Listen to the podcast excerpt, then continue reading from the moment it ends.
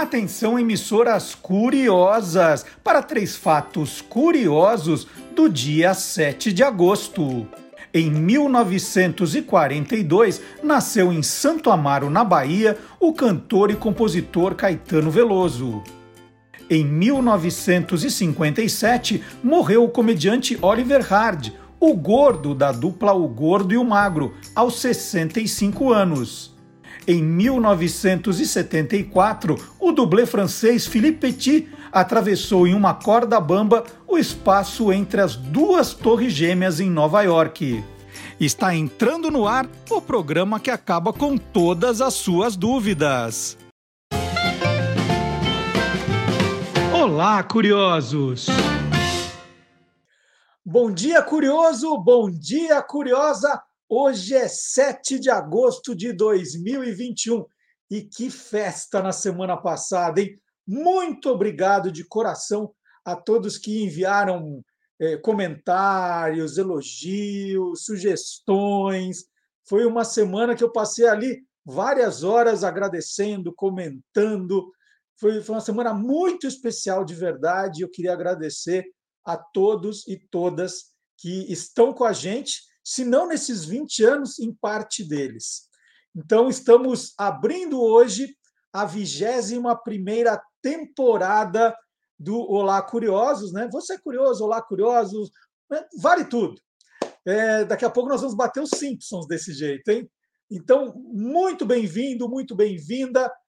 Começamos essa nova temporada do mesmo jeito, com muita informação, com muita curiosidade, com muito bom humor e queremos que você continue junto aqui com a gente. Então, tudo o que você sempre quis saber sobre qualquer coisa, e quanto mais surpreendente, melhor. Então, vamos para as manchetes, os destaques do programa de hoje.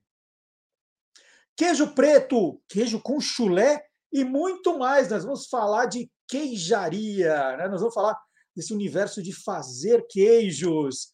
E era uma vez a história por trás dos contos de fada. Tem coisa que você nem imagina sobre esses inofensivos contos de fada. No universo fantástico, celebramos os 55 anos do Ultraman. Olha só, hein?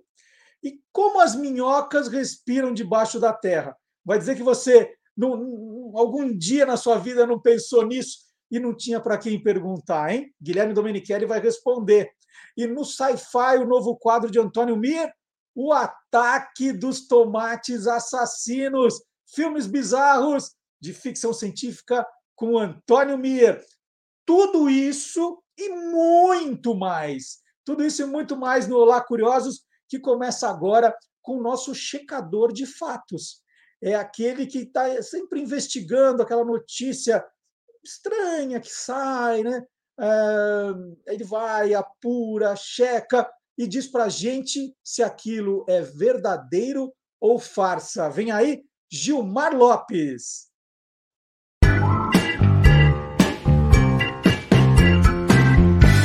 Verdadeiro ou farsa? Essa imagem surgiu no comecinho da pandemia no ano passado e voltou a circular agora em 2021, talvez por causa das Olimpíadas. Ela mostra aí o pentacampeão mundial norte-americano Evander Holyfield reclamando que não consegue usar a sua máscara. No texto que acompanha a imagem, ele está dizendo aí: nunca vou perdoar o Mike Tyson. É que na verdade, numa luta em 1996, o Mike Tyson nhac, mordeu a orelha do Evander Holyfield. E aí um monte de gente entrou em contato querendo saber se essa foto é real. Será que isso é verdadeiro ou farsa? É farsa! Trata-se de uma brincadeira, de uma montagem. Porque, na verdade, o Holyfield não perdeu a orelha inteira, foi só um pedacinho que o Mike Tyson mordeu durante uma luta em 1996. A foto original usada para fazer essa montagem é essa aí de 2012. Ah, essa história viralizou tanto que em maio de 2020 o próprio Evander Holyfield gravou um vídeo mostrando que ele tem sim as duas orelhas, que ele consegue usar máscara. Two. Let me show. One, two. How about that? Be safe. Então, amiguinhos curiosos, essa história dizendo que o Evander Holyfield não tem uma das orelhas, por isso que ele não pode usar máscara, é farsa. Na verdade, ele tem sim as duas orelhas e ele perdeu só uma pontinha aqui durante uma luta contra o Mike Tyson em 1996. E aí, você quer saber se o que está rolando na internet é verdadeiro ou farsa? Então entra lá no www.e-farsas.com. E o Olá Curiosos conversa agora sobre um tema Hum, saborosíssimo, queijos. Eu vou conversar com a Mariana Veiga. A Mariana é dona, ela que manda no canal com a faca e o queijo na mão, que é o mais completo canal sobre queijos em português. E a Mariana faz queijo, gente. Olha, olha que mulher, ela faz queijo. Mariana, quando você era criança, bom dia. Você era daquelas que regulava o polenguinho na hora do recreio, você não oferecia para ninguém? Eu sempre fui meio chata de comer, mas eu acho que queijo era uma das poucas coisas que eu sempre comi desde criança. É, é, assim, gostar de queijo eu entendo, mas o fazer queijo é uma coisa complexa, complicada, não é? Não necessariamente. Tem queijos que são bem fáceis, tem, tem queijos que ficam prontos no dia. Então, na hora você já sabe se deu certo, se deu errado e o que, que dá para fazer para consertar. Tem queijos que realmente demandam um tempo maior de produção, mas seja o que fica pronto no dia, seja o que leva meses ou até anos para ficar pronto, pode ter certeza que é super gratificante e vale muito a pena se envolver nessa, nessa brincadeira. Qual foi o seu primeiro queijo? Aquele que você falou assim: bom, eu, eu abri a geladeira, só tenho leite aqui, não tenho queijo nenhum, vou, vou fazer um queijo. Como é que foi? Não foi essa cadeia de raciocínio, mas o meu primeiro queijo foi um queijo brie. Mas qual, é, qual é a história por trás disso? Você falou assim: vou fazer queijos, eu, eu amo queijo, vou fazer queijos. Vou falar, não estou então, fazendo nada, ah, vou fazer um queijo. Como é que foi? Dez anos atrás, época pré-WhatsApp, eu tinha uma, um, um grupo de e-mails com uns amigos e uma amiga mandou falando assim: olha que interessante esse site canadense que vende ingredientes para você fazer o seu próprio queijo brie. E ela mandou meio que como se fosse uma piada, assim, de olha só cada coisa que tem na internet. Eu falei, eu quero, eu vou comprar. E eu lembro que eu estava no trabalho, comprei, rachei ainda com um amigo, a metade dele ele nunca fez, acho que ele deu até para mim a, a, metade dele, porque a gente queria rachar o frete, queria rachar tudo. E, e, eu lembro que eu comprei numa manhã, toda feliz, nossa, eu vou ter meu queijo brie, meu próprio queijo brie. E eu lembro de descendo para almoçar naquele dia, eu falei, mas calma, não vai ficar pronto na hora, assim, não vai chegar um queijo brie para mim pelo correio, vai ter que esperar ficar pronto. Aí foi o primeiro problema que eu pensei, primeira desvantagem de fazer o próprio queijo, mas, mas deu tudo certo. Chegou o kit, eu fiz, tive que esperar, mas de cara, já, já deu o primeiro queijo, ficou super legal. Quando eu morava em São Paulo, eu só fazia o queijo brie, e mas depois que eu me mudei, eu fui caminhando para as drogas mais pesadas e também para as mais leves, porque o queijo brie geralmente não é um queijo que se indica para iniciante, não é um bicho de sete cabeças, mas tem queijos muito mais fáceis. E, e aí depois só foi ladeira abaixo ou ladeira acima. E, e como, tá, como você está de colesterol, Mariana? Tá tudo bem? Não. o meu médico já teve essa conversa. Sabe que eu tive? Eu tive com o cardiologista essa conversa também, né? Ele chegou um belo dia, olhou meus exames, falou assim: olha, nós vamos ter que cortar os queijos, cortar os embutidos, cortar a azeitona. E eu fiquei em silêncio, né? Ele falou: tudo bem? Falei, não, doutor, eu estou pensando aqui comigo se vale a pena continuar vivendo. Né? A gente tem que. Né, é um momento para reflexão, né? Assim, faz bem, né? É, eu falei, não, estou em dúvida. Depois de cortar tudo isso, não dá. Mariana, dá para a gente fazer em casa todo e qualquer tipo de queijo? Dá, dá, dá sim.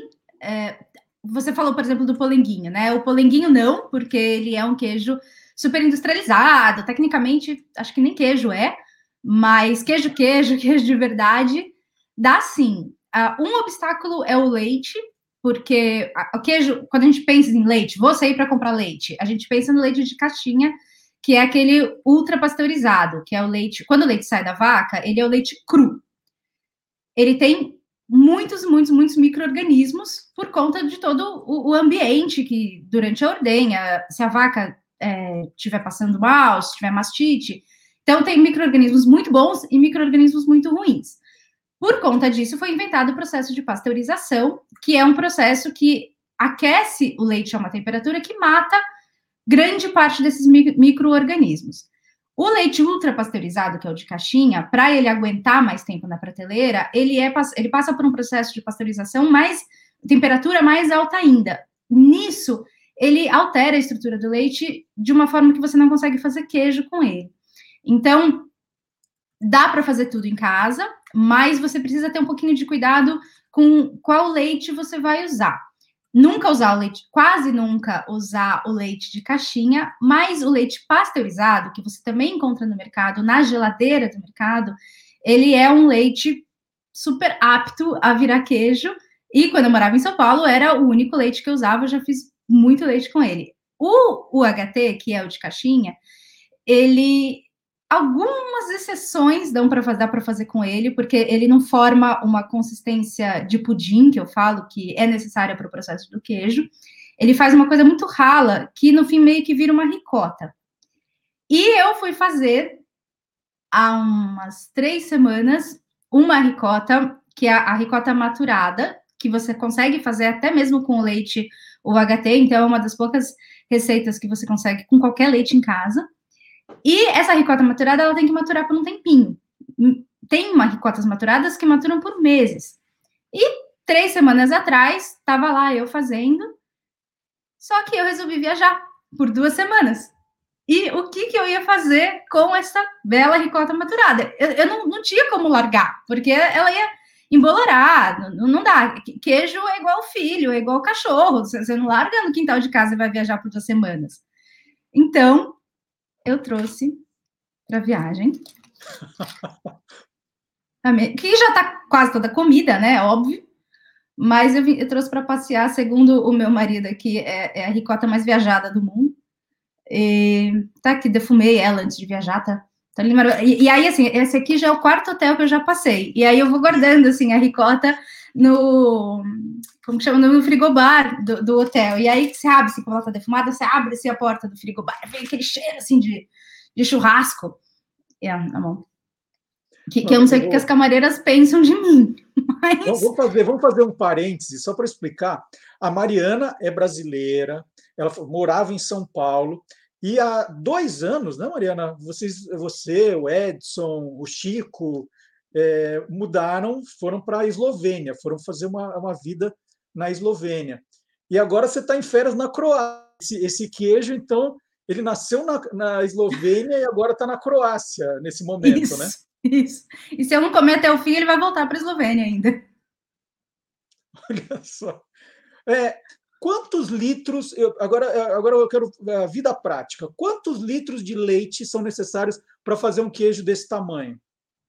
Depende muito do queijo, porque quanto mais úmido o queijo, mais leite está lá dentro. Por exemplo, o parmesão, que é um leite que você seca, já enquanto você está fazendo, e seca mais ainda no processo de pasteurização, oh, de maturação, caramba, que pode levar um ano, ele vai perdendo umidade. Então, quando você pesa o queijo final, ele pesa muito mais do que, por exemplo, um queijo Minas Frescal, que ele é super úmido e é feito com o mesmo leite.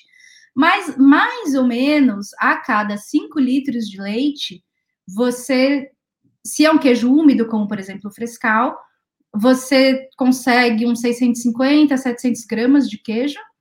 Se é um queijo mais seco, uns 500 gramas. Varia também de acordo com a vaca, se a, o leite dela, principalmente a raça da vaca, se o leite é bastante gorduroso, ele rende mais queijo também. Mas é uma conta de uns 10, 15% do, é, do leite. você está falando da maturação, tem queijo que você tem na sua casa, que você faz lá, esquece, para depois comer daqui a um ano, assim? Esquecer completamente não dá. Pelo menos uma vez por semana, os muito antigos a cada 15 dias. Você tem que dar uma olhada lá se está tudo bem, se formou bolor, tem que virar ele de tempos em tempos para a maturação, que é uma forma de secar também, que, que seja uniforme, né? Mas, mas tirando isso, depois assim, de um mês assim que ele engrena, que ele perdeu aquela umidade principal dele.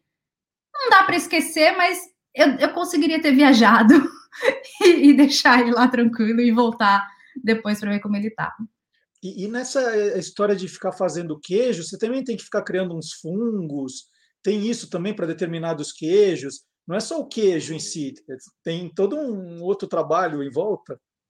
Tem, tem, tem. Tem, e, e tem umas histórias bem legais decorrentes disso, porque Bom, o leite, então, quando ele sai da vaca, o leite cru, ele é muito rico em micro-organismos, principalmente bactérias. Quando a gente usa o leite pasteurizado, a pasteurização mata quase todos esses micro-organismos, então a gente precisa colocar esses micro-organismos de novo. A forma mais comum que se tem hoje em dia são os sachês industriais que você coloca. Se você usa o leite cru, você não precisa usar ou coloca muito menos. A tradição mineira, por exemplo, tem o tal do pingo, que é o soro do leite, como eu disse, né? Para 5 litros de leite você tem 600 gramas de queijo, todo o resto é soro. Esse soro que sai dá para ser aproveitado de várias formas, e uma das formas é reciclar essa colônia de bactérias para colocar no, no, no, leite, no queijo do, do dia seguinte. Mas essas são as bactérias. Os bolores, você também pode comprar em sachezinhos assim, nesses sites vendem todos, ou você pode roubar o bolor de um queijo anterior. Então, até no meu canal tem receita de, por exemplo, queijo brie. Eu compro um queijo brie do mercado, corto a casquinha dele, porque a casquinha branca, pessoal, é bolor.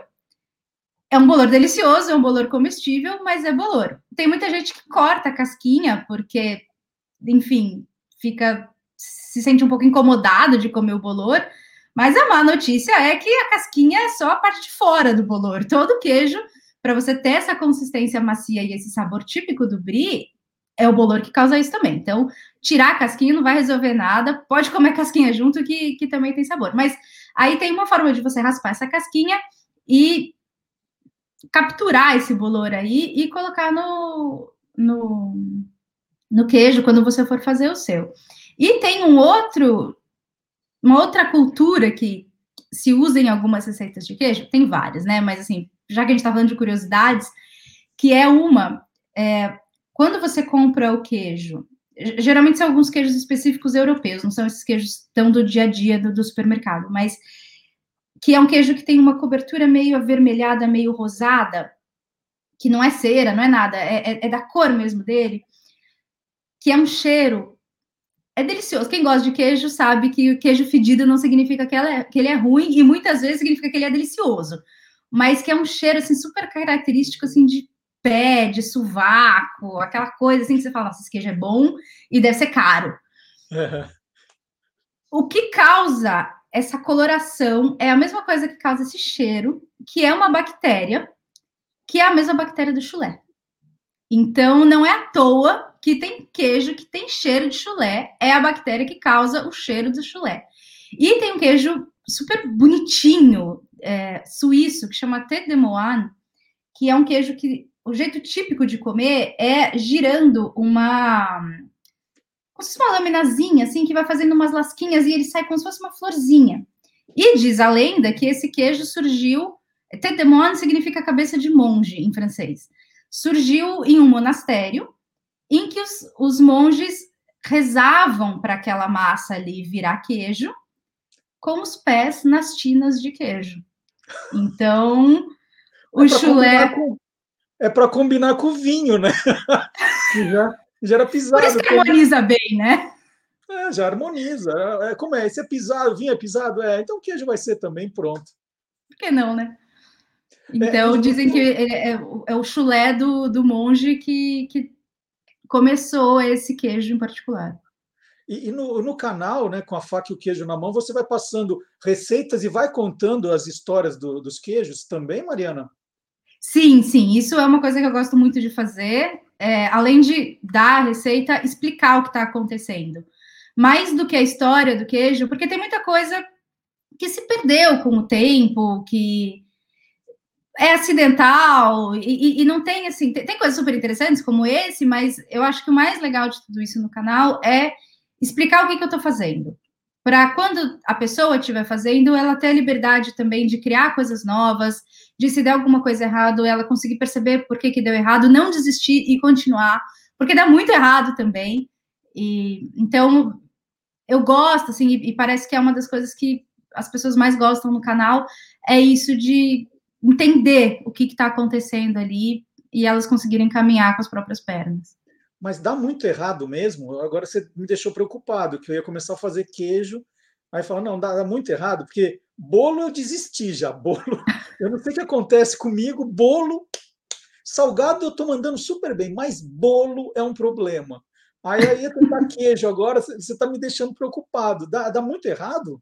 Não, não, não é que dá muito errado, mas tem hora que dá. E não é para desanimar.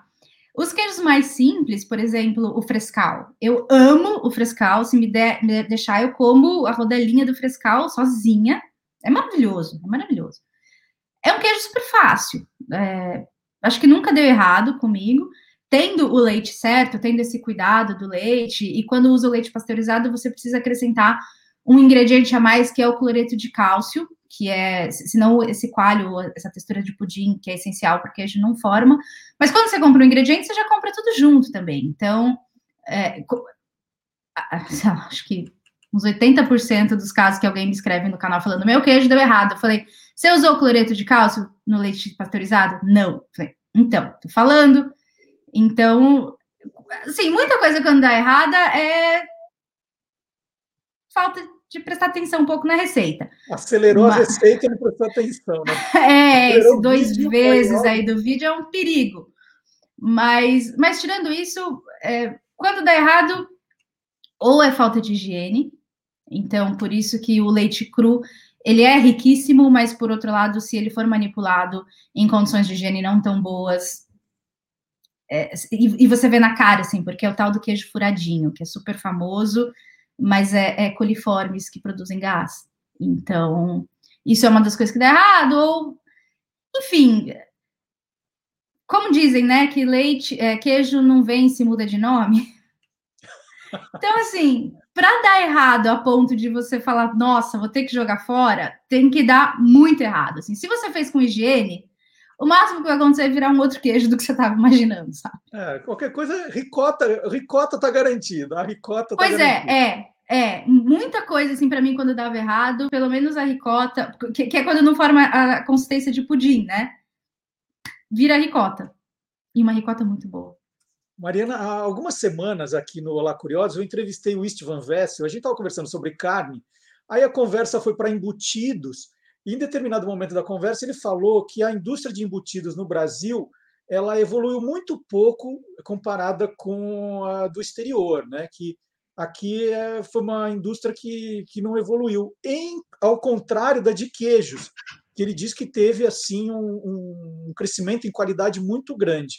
E, e, você, como fã de queijos e agora morando na Europa, acho que pode comparar né, os queijos que a gente faz fora e no Brasil. Como é que está a qualidade dos queijos fabricados aqui, hein? São muito bons, eu acho que talvez um dos motivos para a indústria de queijo ter decolado um pouco mais. É, eu faço embutidos também, e eu sinto que com queijos é muito mais fácil de fazer. É, você, claro, tem, eu insisto muito na questão higiene, principalmente no canal, mas você tem a tua vaquinha, ou você mora em São Paulo e, e resolveu fazer, é, fazendo com higiene, fazendo com carinho, é uma coisa que fica pronto muito mais rápido. Não é demérito de um lado nem de outro, não, não é isso que eu estou dizendo, mas o que eu quero dizer é você, eu acho que você consegue ter muito mais independência até para criar coisas novas. Porque o queijo, um jeito diferente que você matura, uma temperatura um pouco diferente, um, um se você deixa no vinho, queijo no vinho é uma coisa maravilhosa. Se você deixa ele embebido numa coisa diferente no vinho, na cerveja, você já faz um queijo completamente diferente. Então, eu imagino que você tenha, tenha muita mais liber, muito mais liberdade de criar coisas e aumenta o, te, o teu portfólio. Então, eu acho que isso é uma coisa maravilhosa para a indústria. E, e, indústria que eu digo é tanto o gigantesco quanto o carinha que tem lá a vaquinha e, e para não perder o leite resolve fazer seus queijos. Então, isso para o Brasil, para quem produz, é uma coisa maravilhosa, é um potencial incrível que a pessoa tem nas mãos. E eu acho que uma grande diferença dos queijos brasileiros para os queijos europeus é que os queijos brasileiros eles costumam ser mais jovens, porque naturalmente aqui na Europa as pessoas têm mais acesso a lugares de maturação por longo tempo, ou seja, enfia no porão, volta lá depois de um ano, ok, não, não larga, já expliquei que tem que virar de vez em quando, mas o que eu quero dizer é Você enfia lá no porão, o porão sendo limpinho e tudo mais, você tem um lugar maravilhoso para maturar o seu queijo por quanto tempo você quiser. No Brasil é diferente, a gente já tem variações de temperatura é, bem maiores e um calor absurdo no verão.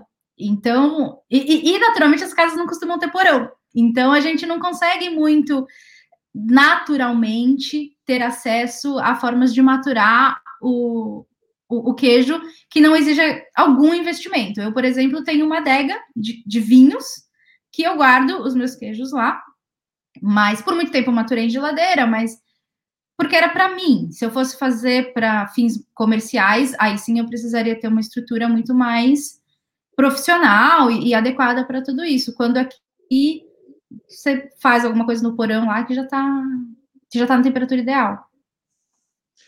Mariana, do, ou do seu canal, ou de alguma experiência, qual foi a história mais engraçada que você viveu preparando queijos, assim? Fora essa da, da ricota que viajou com você, que é impagável. Fico imaginando ela passando na, na no controle de passaporte. Né? É, você está vacinada, tua ricota? Aqui no carro tá todo mundo, menos a ricota. É. Então, assim, a, a, experiência mais divertida que você passou um dia fazendo um queijo. Ah, e tem, tem várias histórias engraçadas, mas teve uma. Um belo dia eu inventei de fazer um queijo preto. Preto, preto, assim, por dentro e por fora. Eu tinha visto num grupo gringo, um, alguém postou uma foto de um queijo, aí todo mundo ficou meio junto, assim, tentando descobrir como fazer um queijo ficar preto desse jeito, e alguém lá falou, eu acho que com carvão ativado dá. Aí eu falei, bom, quero tentar e quero fazer um vídeo para o canal com esse vídeo, com esse queijo preto. Aí eu tinha em casa, porque o carvão ativado ele é comum em alguns queijos para fazer a casquinha. Principalmente alguns queijos de cabra, eles são deliciosos e, e com esse bolor branco que é igual ao bolor do brie, você faz, você envolve ele com um, com o carvão ativado e aí o bolor cresce em cima e ele fica uma casquinha cinza, fica maravilhoso, assim, é um negócio legal. Então eu já tinha o carvão ativado em casa. Eu falei, então, vamos lá, vamos, vamos fazer essa receita aqui. Era um Golda que eu resolvi tacar lá o carvão ativado. Aí eu comecei a colocar tal, e não ficava da cor. Aí eu colocava mais um pouquinho. Aí ele ficou com uma cor de cimento. Eu falei, bom, tô aqui, né? Vamos lá. Aí coloquei, coloquei o pote inteiro, assim, de, de carvão ativado, tava aquela cor de cimento. Falei, putz, não vai ficar queijo preto, né? Aí o Edson, meu marido, no canal conhecido como Pederneiras, ele foi, eu falei assim, vai na farmácia e compra mais lá na Eslovênia. Aproveita e já traz dois, porque eu não sei o quanto eu vou precisar disso aqui. Porque eu não percebia, o, o carvão ativado, ele não é super solúvel. Então, eu, eu, jogava, ele não misturava, ele ia pro fundo. Só que eu não sacava, eu achava que tinha que socar mais, mais, mais, até ficar um negócio preto. Mas vamos lá. Aí o Edson foi na farmácia, aí o Edson chegou na farmácia e falou assim, você, por favor, você me vê um carvão, dois carvão ativado? Aí o cara olhou e falou, mas o que que tá acontecendo? Porque o carvão ativado você dá para quem tá morrendo envenenado. Aí o cara chega lá e pede dois na farmácia, dois vidros na farmácia. Aí o que, que se explica em esloveno pro cara da farmácia que não, é a minha mulher que tá querendo fazer queijo preto. Aí ele deu lá os pulos dele lá, trouxe e falou assim: olha, só que eu precisei, sei lá, ativou um alerta no hospital já, que tava todo mundo a é. postos para receber uma creche envenenada. O carvão e toda a polícia junto. Mas deu certo. Ficou preto. Ficou, ficou super legal. Que legal. legal. E aí, aí, aí fica com gosto. Eh, você misturou Golda com o carvão, ficou com gosto do quê? Então, não afetou o sabor. Não afetou em nada. A consistência, ela ficou um pouquinho assim, granulosa, mas eu acho que até se eu não soubesse, se eu tivesse com o de olho fechado, talvez eu nem, nem teria reparado. Mas ele ficou super fotogênico, porque aí para ralar no macarrão. A gente fez assim, um prato assim do macarrão com molho vermelho e o queijo preto ralado em cima, assim. Alex Atala, se você estiver ouvindo, não perca essa, porque ficou, ficou lindo. Mas a peça inteira, assim, parecia um, um pneu, assim, de, de moto, assim. Então, Alex Atala, não deixe de curtir o canal aqui no YouTube com a faca e o queijo na mão, as receitas da Mariana Veiga, provando que é possível, sim, fazer todo tipo de queijo em casa. É, é, muito divertido. E tem também umas dicas, né? Que você faz uns vídeos curtinhos com umas dicas muito legais, né? Agora o, o YouTube permite que a gente faça shots também. É. Então a, a, Mariana traz umas receitas. Agora eu vou tentar, logo, logo eu vou postar um para ver o que, o que acontece. Eu vou começar com o frescal, eu não vou começar com carvão aditivado, nada disso. Não, o frescal vai dar super certo. Muito obrigado pela entrevista. É bom saber que você também mente para o cardiologista, que eu achei que era só eu que falava, não, parei de comer queijo, parei, parei, agora parei. Só Gente, eu, eu, ponho, eu ponho queijo em tudo. É assim, é, é, uma coisa impressionante. Eu vou pondo queijo. Nem sei direito, não, tem que ter queijo. Tudo tem que ter queijo, tudo tem que ter queijo. Sou viciado em queijo. Ah, é muito é bom. E, e, aí, quando o queijo sobra, é bom porque vira queijo ralado depois, sabe? Assim, a, a geladeira nunca tá. Sobra. So, sobra? Não sobra. Não sobra. Não sobra. Mariana, super obrigado. Então, a dica, hein, gente? Aprender a fazer queijo, ou, fica, ou ficar morrendo de vontade de comer queijo, é só assistir aos vídeos que a Mariana faz, a Mariana Veiga, com a faca e o queijo na mão. É o mais completo canal sobre queijos em português. É muito legal, muito legal mesmo. Super obrigado. Boas férias para você. Obrigada a você para a família e para a ricota defumada. Obrigada. Tá bom? Tá bom. E ó, já Obrigadão. que a gente está na Croácia com a Mariana, vamos provar agora no nosso programa que o mundo inteiro é curioso. Vamos ver.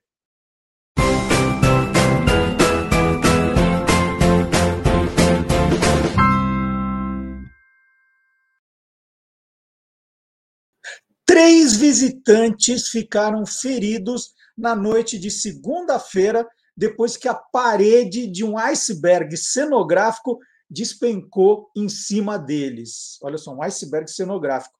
O curioso é que o tal iceberg fica no museu temático dedicado ao naufrágio do transatlântico Titanic. Olha só, o Titanic Museum Attraction fica em Pigeon Forge, uma cidade de apenas 6 mil habitantes no estado americano do Tennessee.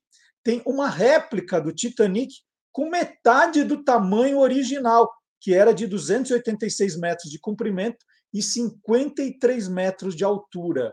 Né? É, é impressionante essa atração na cidadezinha. Né? Onde você olha, você enxerga essa réplica do Titanic. Os dois proprietários do museu confirmaram na página oficial do Facebook que os três visitantes tiveram que ser hospitalizados. A coisa foi feia. A área que despencou foi interditada e deve demorar um mês para ser reconstruída. O Titanic Museum Attraction funciona desde abril de 2010 e conta com cerca de 400 artefatos originais do Titanic, encontrados flutuando sobre o mar ou trazidos pelos sobreviventes é o maior museu permanente sobre o Titanic do mundo. Uma das, das áreas, né, o deck do passeio, né, é uma das principais atrações. Ali os visitantes podem ir até o iceberg e tocá-lo.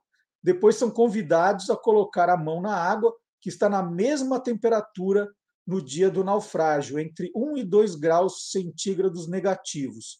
O museu tem réplicas dos quartos da terceira e da primeira classe e também uma réplica da grandiosa escada, que custou só ela um milhão de dólares. É, e para quem gosta né, da, da história, é, eu tenho aqui, eu tenho guardado réplicas dos jornais entre os dias 16 e 28 de abril de 1912. Então, é uma, é uma coletânea das capas dos jornais e das reportagens que contam a história do naufrágio do Titanic. Eu não vou abrir tudo aqui, mas. Aqui, ó, por exemplo, falando do número de mortos e sobreviventes, né? cerca de 700 sobreviventes. Aqui está dizendo 1.500 mortos, foram 1.512 mortos. E para quem quiser conhecer um pouco mais da história, porque eu falei da atração no Tennessee, mas quem quiser ler mais curiosidades sobre o que aconteceu naquela noite, foi às 23h40, o choque do navio com o iceberg, de 14 de abril de 1912. Quem quiser saber mais, é, pode consultar o site do Guia dos Curiosos, tem 10 curiosidades sobre o Titanic, mas tem muito mais do que 10. Depois tem outros links para outras reportagens para quem quiser conhecer essa história. No site do Guia dos Curiosos tem muita coisa especial reservada para você. Então, tem o nosso mecanismo de busca. Você coloca o tema que você está procurando, o personagem, a palavra-chave e vai encontrar guiadoscuriosos.com.br. São 1.512 mortos, num total de 2.225 pessoas a bordo. Essa é uma das curiosidades. E temos curiosidades também no nosso canal no TikTok, hein, gente? TikTok, todos os dias, um videozinho, uma curiosidade bacana, ali em um minuto, e essa curiosidade depois vai para o Instagram também. Então fica a dica para você curtir. Eu vou colocar uma dessa semana que foi bem bacana, sobre o chocolate Toblerone. Qual é a origem do nome do chocolate Toblerone, hein? Essa é fácil. Em 1908, dois suíços criaram a receita, Emil Ballmann e Theodor Tobler. Então, Tobler vem do sobrenome de Theodor e o On representa Torrone. Curioso mesmo é que eles eram suíços da cidade de Berna. E olha o nome da cidade aqui dentro, ó, Berne. E o formato piramidal? Muita gente pensa que a inspiração vem dos Alpes suíços, né? Como mostra a embalagem aqui, mas não é nada disso.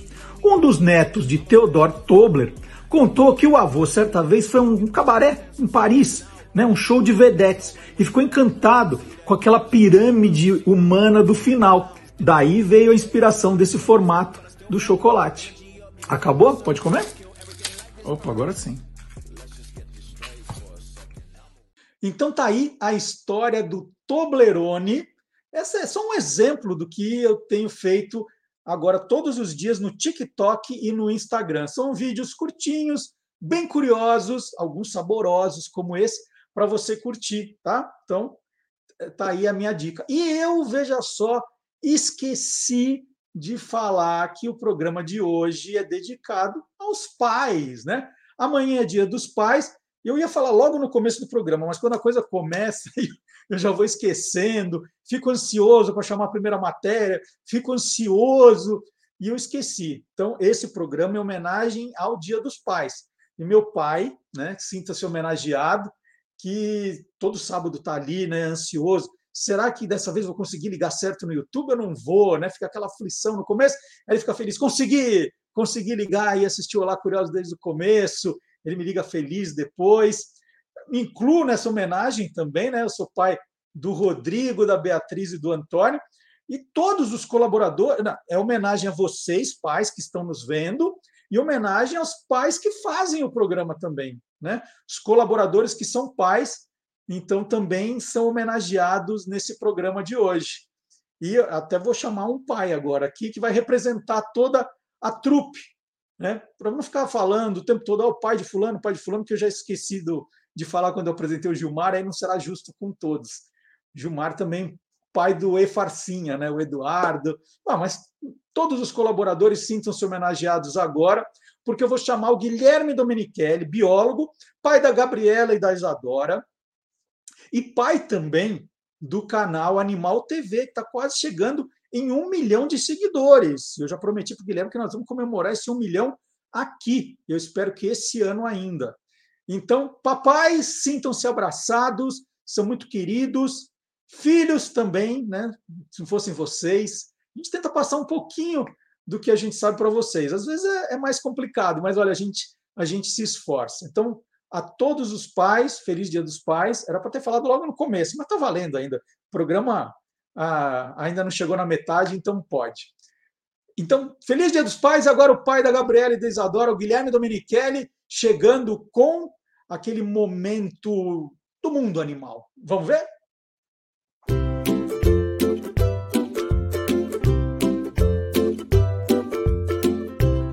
Soltando os bichos, com Guilherme Domenichelli. Vocês conhecem as minhocas? São bichinhos bem comuns que vivem no solo. Agora, como elas respiram embaixo da terra? As minhocas não têm nariz e também não possuem pulmões, mas conseguem respirar, mesmo vivendo debaixo da terra. Elas respiram de uma maneira diferente, através da pele. Nós chamamos de respiração cutânea. Sua pele é bem fininha, úmida e cheia de células que conseguem absorver o oxigênio e liberar o gás carbônico. Essa pele fininha também produz uma secreção chamada de muco, que é responsável por manter a minhoca sempre úmida, ajudando na respiração.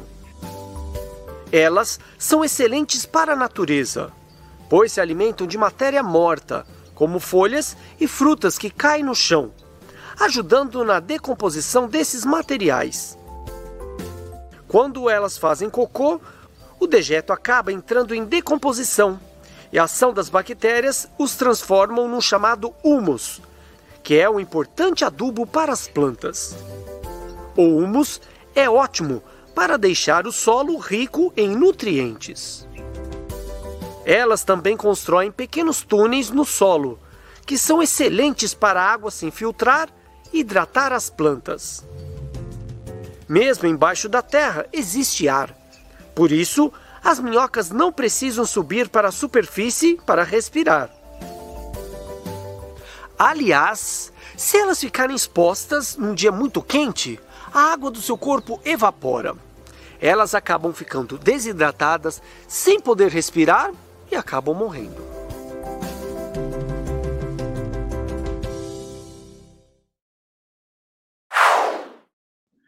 Já que as aulas voltaram, né, eu esqueci de falar aqui quando eu apresentei o Gilmar Lopes, né?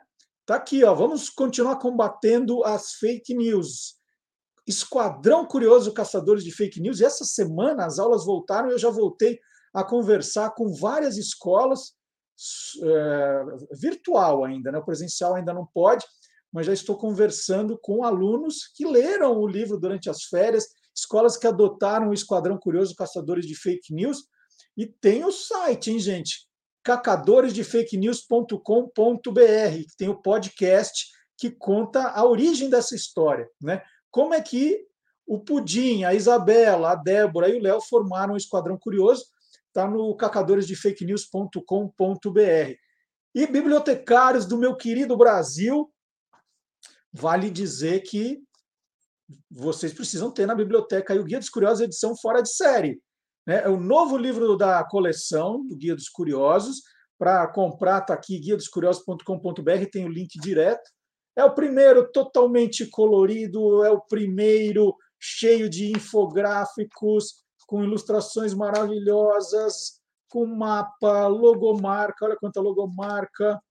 Olha só. Então, tá com muita, muita curiosidade. Esse não pode faltar na biblioteca da sua escola também, hein? Tá aqui o Guia dos Curiosos, edição fora de série. Esse, esse a garotada vai gostar, não vai, não vai reclamar, não. E agora nós vamos falar de Olimpíada, um pouquinho de Olimpíada também. Vale a pena falar de Olimpíada, que está terminando amanhã. Tem até é, alguém na internet, é a gente fica vendo tanta gente falou assim: não, vamos propor agora um segundo turno, começa tudo outra vez. Eu toparia, eu toparia. Está meio arrebentado né, de ver as competições até altas horas e querer acordar cedo, mas que show de show da, da Olimpíada, né? é, é comovente cada medalha, né, cada vitória, cada derrota, a gente se emociona demais. E eu fiz para o TikTok um videozinho sobre o hipismo.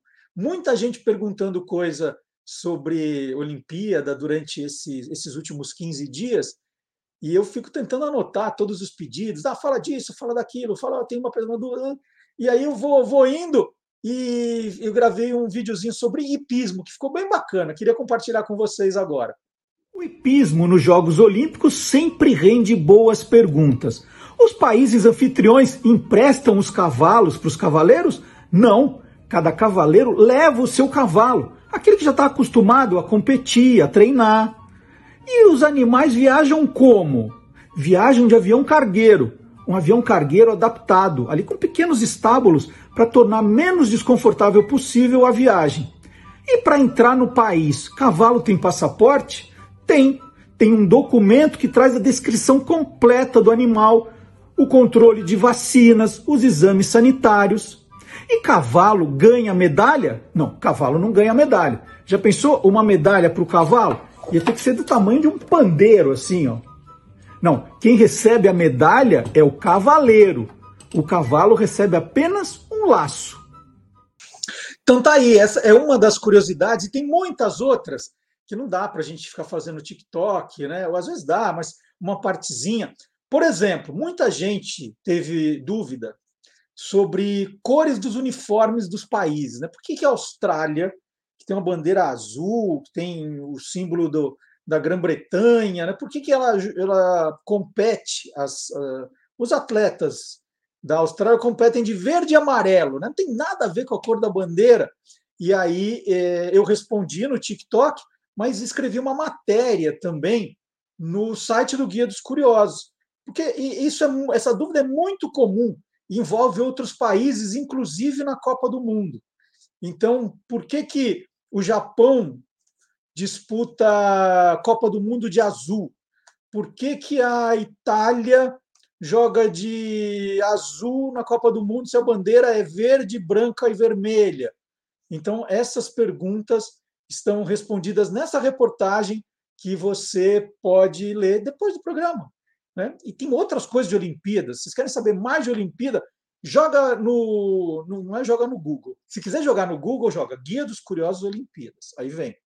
Mas se você quiser curiosidades, vai direto no guia dos curiosos.com.br, coloca lá Jogos Olímpicos, Olimpíadas, e você vai ver a quantidade de coisa que a gente tem. E agora é hora de falar de leitura no nosso programa. É hora do Tô Lendo. Vamos ver?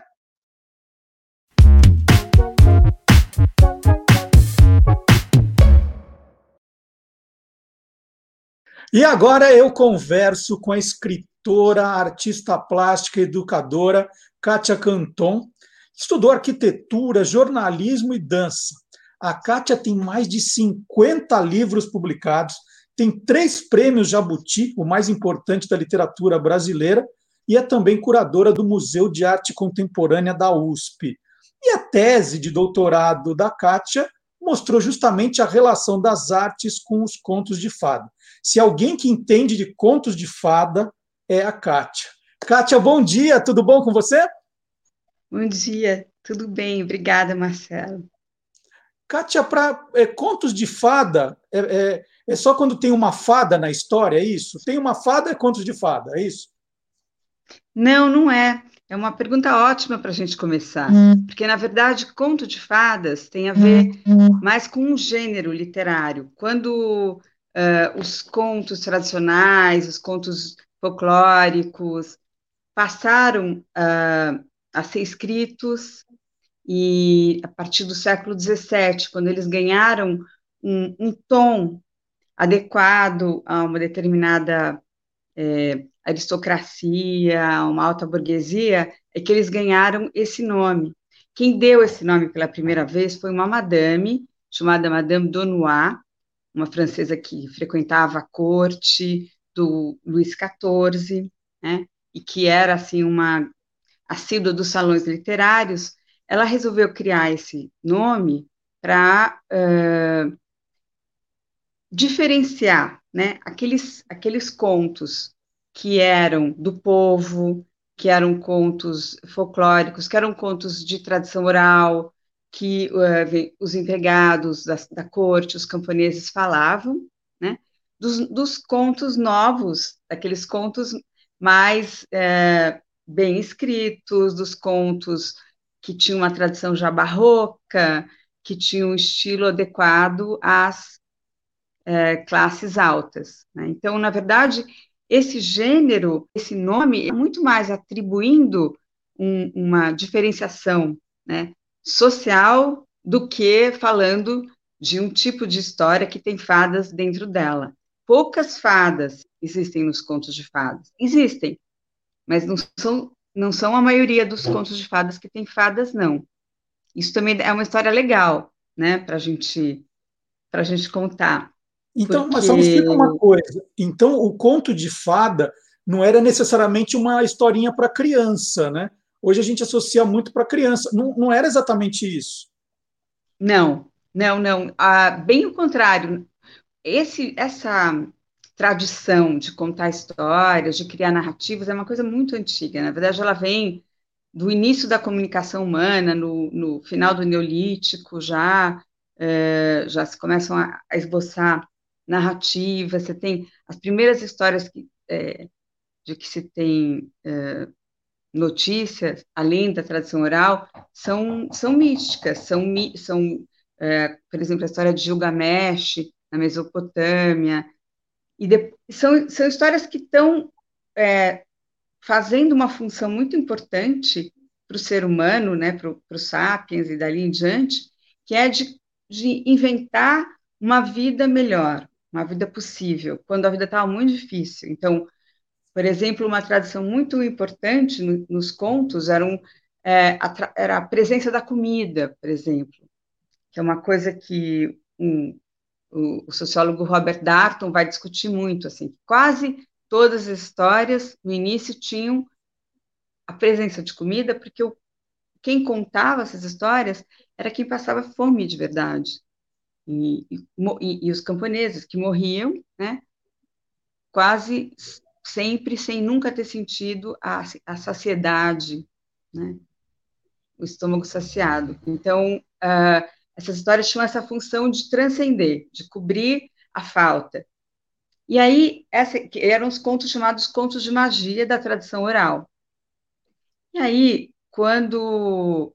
É, e eles são sempre para adultos e para crianças, mulheres, homens, velhos, todo mundo misturado, né? E durante um bom tempo, inclusive, havia muito conteúdo sexual, muito conteúdo erótico, né? também ligado às necessidades básicas né, do ser humano.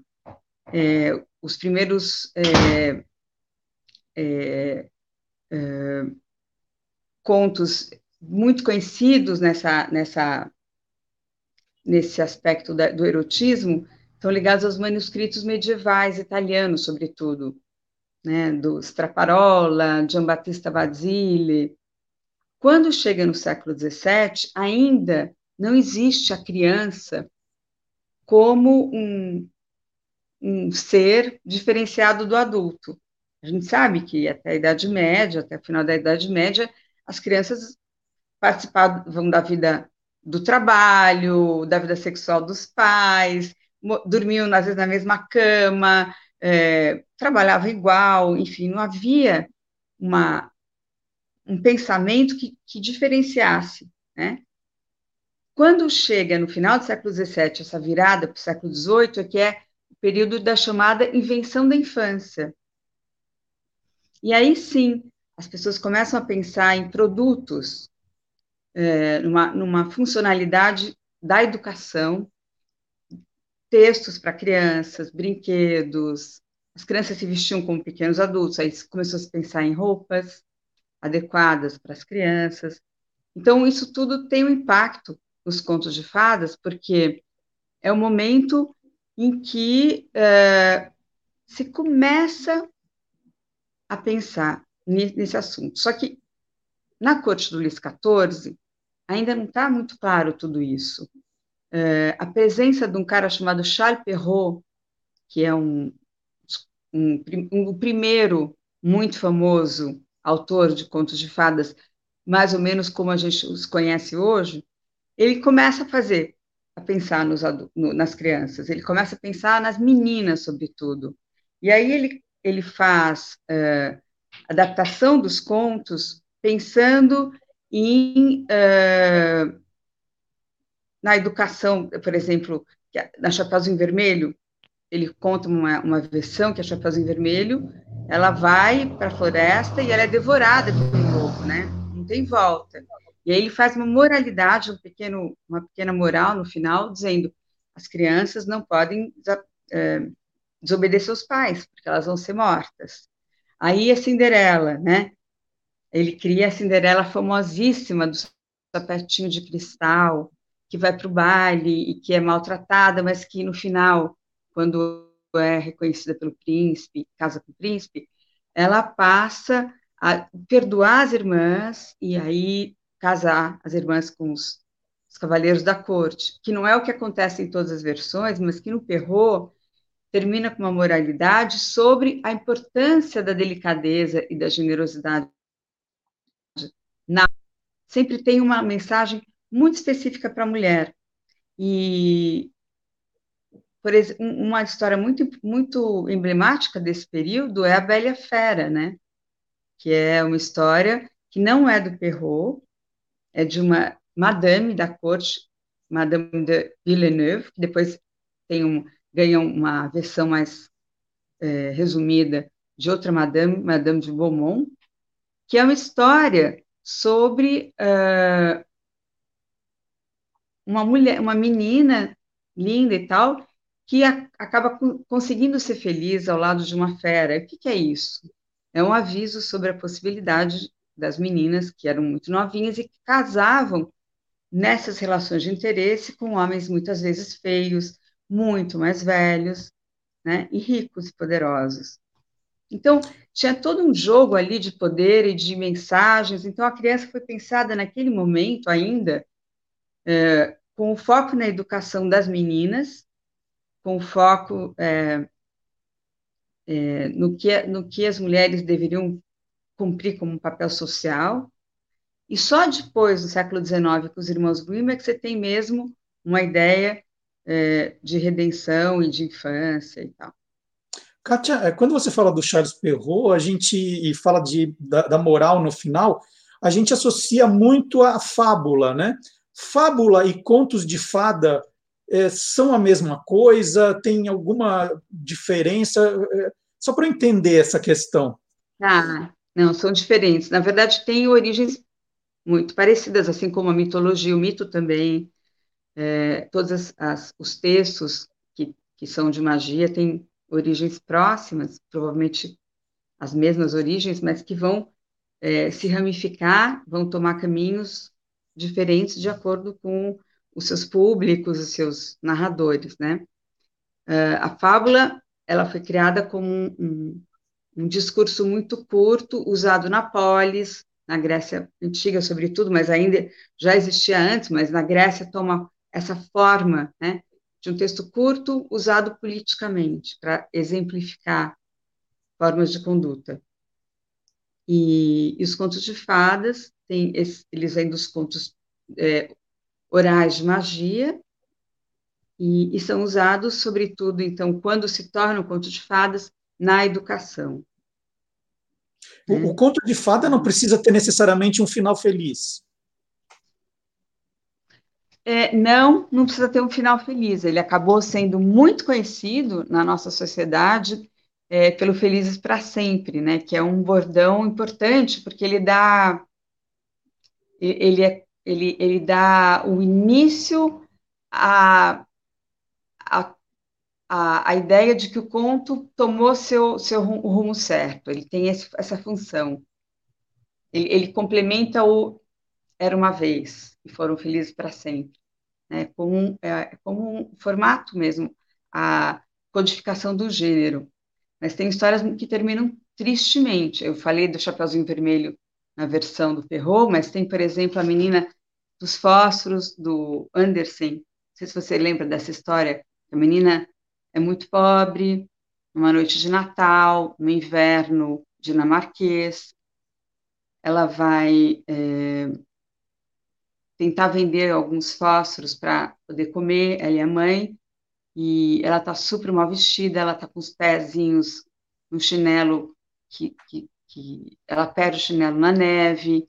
E ela está quase morrendo de frio e de fome, e ela resolve riscar um fósforo para se aquecer um pouquinho, e ela vê, uh, primeiro ela vê uma ceia de Natal, as velas, e no final ela vê a avó, que já morreu, e aí ela, a avó a conduz para o céu. É bem triste esse conto, é o mais triste que eu posso lembrar, mas é um exemplo claro de que os contos podem não terminar com foram felizes para sempre, né? Além do Charles Perrault, que você já citou, falou um pouquinho do, dos irmãos Green, quais são os grandes nomes, então, da história dos contos de fada? Tá, então, é, quando, gente, quando, você está me perguntando contos de fadas, eu estou pensando na versão literária, na versão que já passa a se chamar conto de fadas, porque senão uhum. você tem outras, outros nomes, mas nos contos de fadas literários, você tem é, as madames da corte, que hoje estão sendo redescobertas. Você tem o Charles Perrault, isso século XVII, França. Você tem o, os irmãos Grimm, século XIX, Alemanha, do início do século XIX. Depois você tem Andersen, século XIX na Dinamarca. Depois que passa uh, esse período em que as histórias têm uma ramificação direta com a tradição oral, você tem reinvenções de contos de fadas que são, que são criados e são considerados modernos. Por exemplo, Harry Potter, né? É um conto de fadas moderno. Não é, uhum. não tem nada que ver. Ele tem, ele usa alguns rituais, algumas passagens dos contos tradicionais, mas ele tem uma liberdade poética total, né, de construção. E, Kátia, você falou da, da, presença da comida nos contos de fada, e você lançou justamente um livro sobre isso, né? A Cozinha Encantada dos Contos de Fada. Como é que é esse livro? Como são essas, essas receitas? Como é essa comida? Olha, o... então, esse livro, ele tem, na verdade, toda uma ligação mesmo com isso que eu falei, do Robert Darton, né, da influência, da, da importância da comida nas versões é, anteriores dos contos de fadas, né, que como no início, é, mesmo Cinderela que eu citei, por exemplo, que é o conto de fadas mais popular de toda a história, você vai encontrar uma descrição inicial do Charles Perrault, em que ele fala que a Cinderela ela vai, vai comer com é, frutas, ela vai ganhar frutas do príncipe, e vai aprender a comer com garfo e faca, porque na época, primeiro que existe uma importante é, revolução é, na agricultura, né? Depois da, da era medieval e durante todo o Renascimento, você vai ter uma proliferação de sementes e, e, e as frutas são supervalorizadas, e depois você tem o, a valorização dos bons modos à mesa, o comer com garfo e faca, uma, uma das é, dos processos de civilização, de civilité, que o Luís XIV vai impor na corte é, em Versailles, durante todo, todo o processo, né? Então, a moda, as boas maneiras. E aí, todas as histórias vão ter, em algum momento, uma descrição sobre, é, sobre alimentação. Algumas histórias mantêm isso, então, João e Maria, a gente sabe, Casa de Doces tal mas você tem, uh, e também Chapeuzinho, né, que vai levar a cestinha para vovó, com comida. Mas uh, em todo momento você tinha ali a presença da comida. E, e Cozinha Encantada, você, você chega a dar receitas baseadas em contos de fada? Como é que é a estrutura Sim. do livro? Então, o livro, primeiro, ele começa contando essa questão, explicando essa presença do, da, dos alimentos nas versões, e aí eu dou as versões das histórias, e eu, é, então eu conto, e eu dou algumas receitas, e as receitas daí são, são receitas que livres, né, que são baseadas na, na, nas comidas citadas nas histórias. É, é uma delícia. Agora vai ter um volume 2 desse livro, agora com as fábulas. Ah, mas dá algum, dá, dá algum exemplo, então, do, do, de, um, de, uma receitinha que, que nasceu de um, de um conto de fada. É, de uma receitinha. Olha, é, uma, por exemplo, que as crianças adoram são é o mini bolinho da polegarzinha, né, que são os cupcakes, e, mas eu não vou lembrar a receita de cor. Não, não, não nem, nem vou pedir nem a receita nem para você fazer. É só para você contar ah. o, o que tem. Então, salada de frutas da Cinderela. É... Tem a torta tem de maçã da Branca de Neve? Tota, sim, adivinhou, é isso mesmo. Tem sorvete é, da, da Rainha da Neve, que é uma história linda do Anderson, é um conto mais compridinho sobre, não sei se vocês conhecem essa história, mas é uma... Que é Frozen, não é a história da Frozen? Ou não? É, mas a Frozen é é uma licença poética grande também, né? Tá. Mas é assim, é. Tem, então, tem os, os, os gelados ali. Aí o livro tem muita receita. Nossa, a gente tem, acho que tem mais de 23 receitas. E tem as histórias e tal. Meio tem o, o salmão no Gato de Botas. Ah, é, interessante.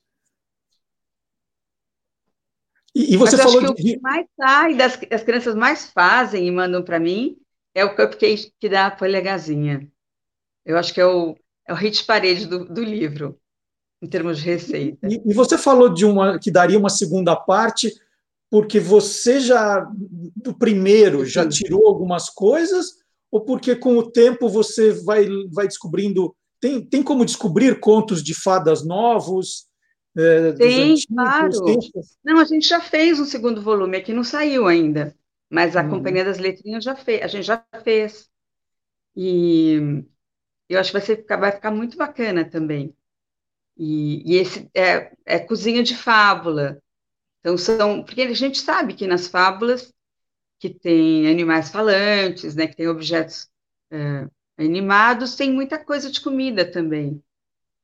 Porque, de novo, né, é um assunto prioritário, né? Para nós, seres humanos, sem comida a gente não vive, então ela sempre aparece e tal. E é muito legal trabalhar com isso, mas eu quero trabalhar com amor também nos contos de fadas, acho que é um tema bem legal para explorar, né? Que eu quero, estou fazendo bom. também, estou... Muito legal, eu queria agradecer a conversa com a escritora, artista plástica, educadora Kátia Canton, já falei, mais de 50 livros publicados, e para quem gosta de contos de fada, tem a Cozinha Encantada dos Contos de Fada, nós já ficamos sabendo que vai ter a parte 2, então corra para ver a parte 1. Um.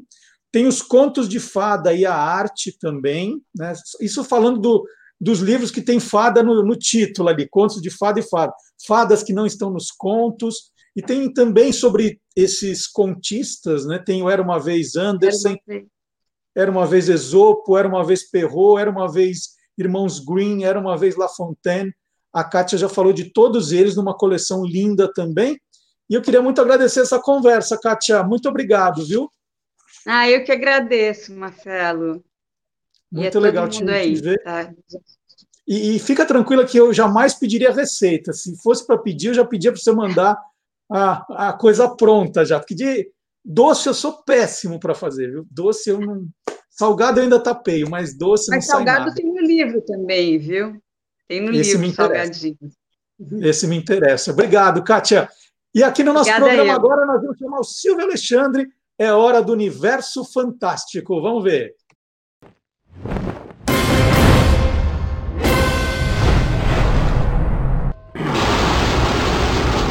Universo fantástico. Ultraman é um ícone da cultura pop japonesa.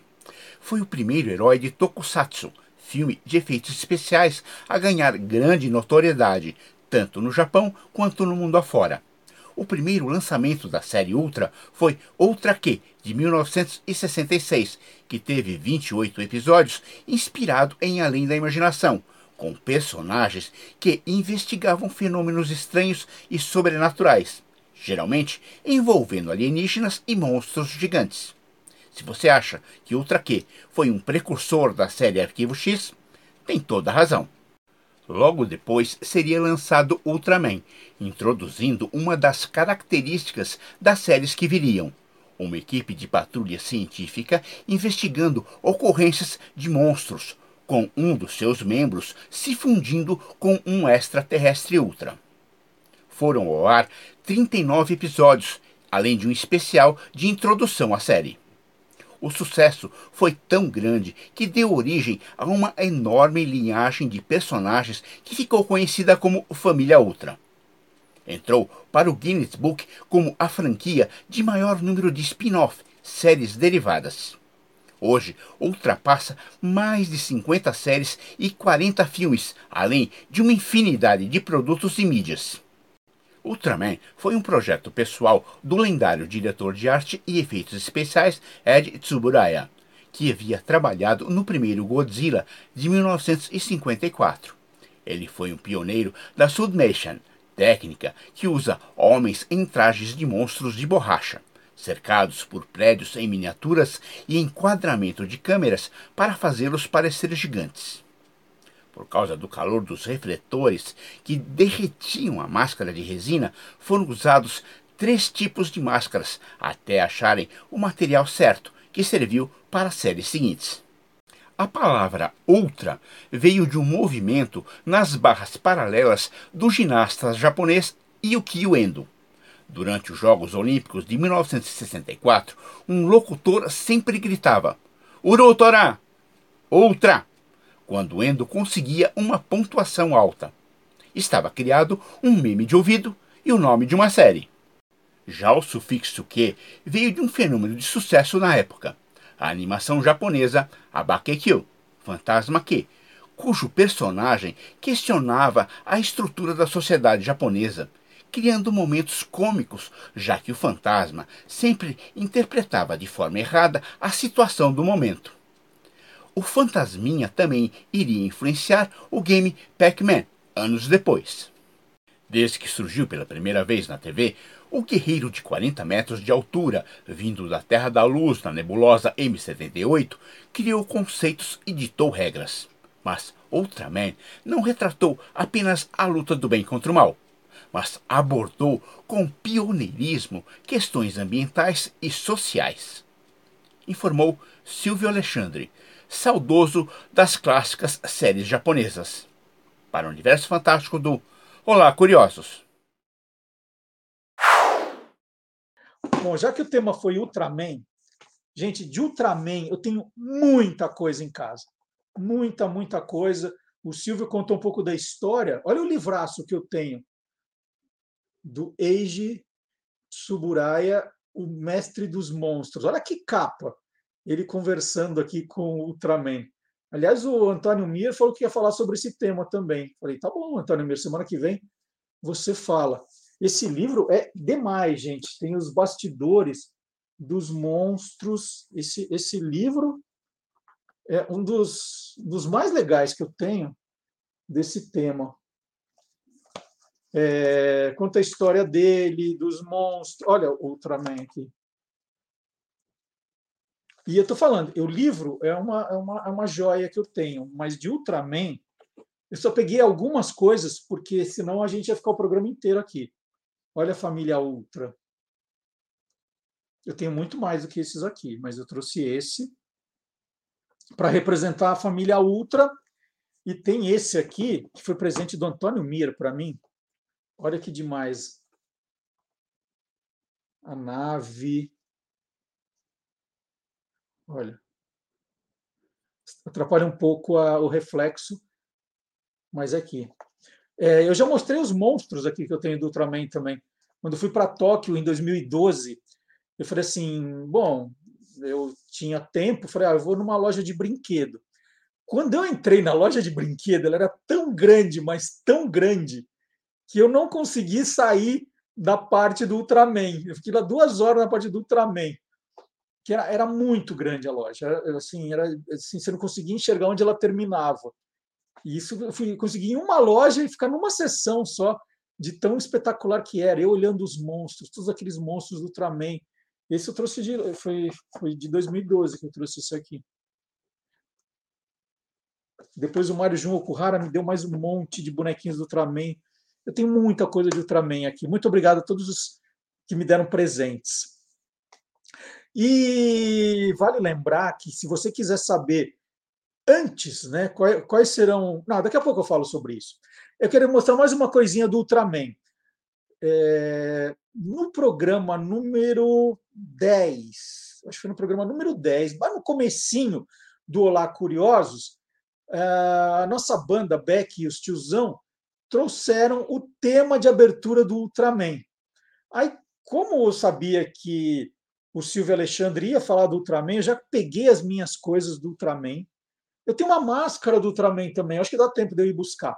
É, então vou fazer assim, eu vou, eu vou rodar agora o tema de abertura de Ultraman com Beck e os tiozão. E vou sair correndo para ir buscar minha máscara do Ultraman. Vamos ver!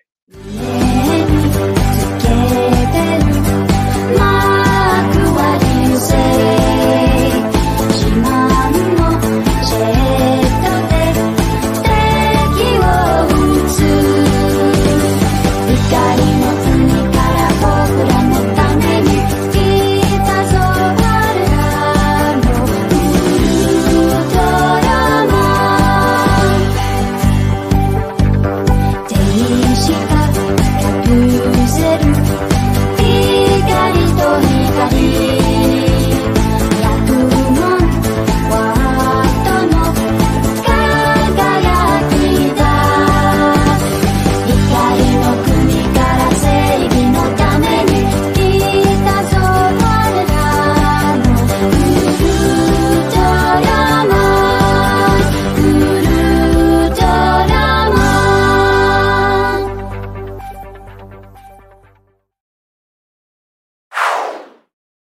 Aí, gente, deu tempo! deu tempo de pegar minha máscara do Ultraman. Vocês estão ouvindo alguma coisa? Olha só. Tem que levar a sério que eu gosto do Ultraman, ó. Tá tudo embaçado aqui. Então, ó, Ultraman aqui, ó, quanta coisa do Ultraman. Vocês não estão levando a sério. Eu, quando era criança, eu falava para minha mãe que eu queria aprender japonês só para cantar a música do Ultraman, que eu dava aquela enganada, né? Então, ó, essa máscara, difícil respirar aqui dentro. Então, tem a máscara também do Ultraman. E, ó, japonesa de verdade, ó. ó olha as especificações. Isso é importada. que legal. Aí eu esqueço o que eu estou fazendo no programa, né? É, então vamos fazer o seguinte: já que a gente está falando dessa. Ultraman tinha umas coisas bizarras, né? Vamos contar dos monstros, daquelas lutas, tinha umas coisas muito engraçadas. Quem assiste hoje em dia se diverte. Aliás, eu tenho também vários DVDs, mas eu não vou pegar mais nada agora. Chega de Ultraman, não vou pegar. Mas eu vou chamar o Antônio Mir, que em matéria de ficção científica com bizarrice é um campeão. Vamos ao novo quadro do Antônio Mir.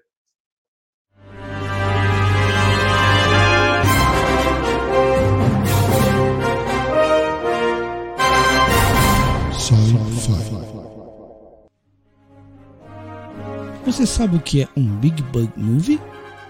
Foi um estilo de filme do final dos anos 50 onde insetos gigantes aterrorizavam pequenas cidades. Eram tarântulas, formigas e gafanhotos gigantes.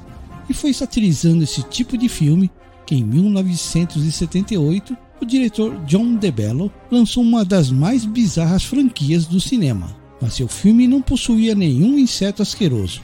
Eram tomates que rolavam e atacavam os pacatos moradores de uma cidade. Em O Ataque dos Tomates Assassinos, tomates gigantes, fruto de uma experiência mal sucedida do Departamento de Agricultura, saem rolando pelas ruas, encurralando e passando por cima de quem estivesse na frente deles. A arma que salva a humanidade dessas terríveis criaturas, fazendo-os explodir, é uma música chamada Amor de Puberdade.